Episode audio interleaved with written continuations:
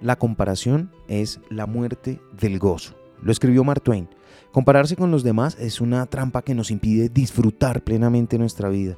Cada persona es única y tiene un camino propio que seguir y cuando nos comparamos con otros perdemos la oportunidad de vivir de acuerdo con nuestras propias necesidades y deseos. La comparación mata la alegría. Y es cierto, cuando nos enfocamos en lo que los otros tienen o hacen, nos perdemos de las maravillas que tenemos en nuestras propias vidas. Desiderata es un poema sobre la búsqueda de la felicidad en la vida y dice que si te comparas con los demás te volverás vano o amargado porque siempre habrá personas mejores o peores que tú.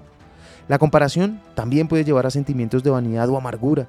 Si nos comparamos con personas que consideramos inferiores, podemos sentirnos superiores y caer en la trampa del ego. Por otro lado, si nos comparamos con personas que consideramos superiores, podemos sentirnos inferiores y caer en la trampa de la envidia y la autocrítica. Lo indica el poema.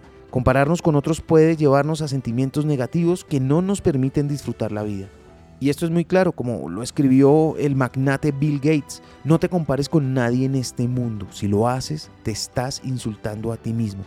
Cada persona es única y tiene un valor propio y cuando nos comparamos con los otros estamos ignorando nuestra propia grandeza. En lugar de enfocarnos en las diferencias entre nosotros y los demás, deberíamos celebrar nuestras propias habilidades y talentos y trabajar, por supuesto, en ser la mejor versión para nosotros mismos. Lo aprendí en la vida está en los libros. Soy Lewis Acuña, arroba libro al aire en Instagram.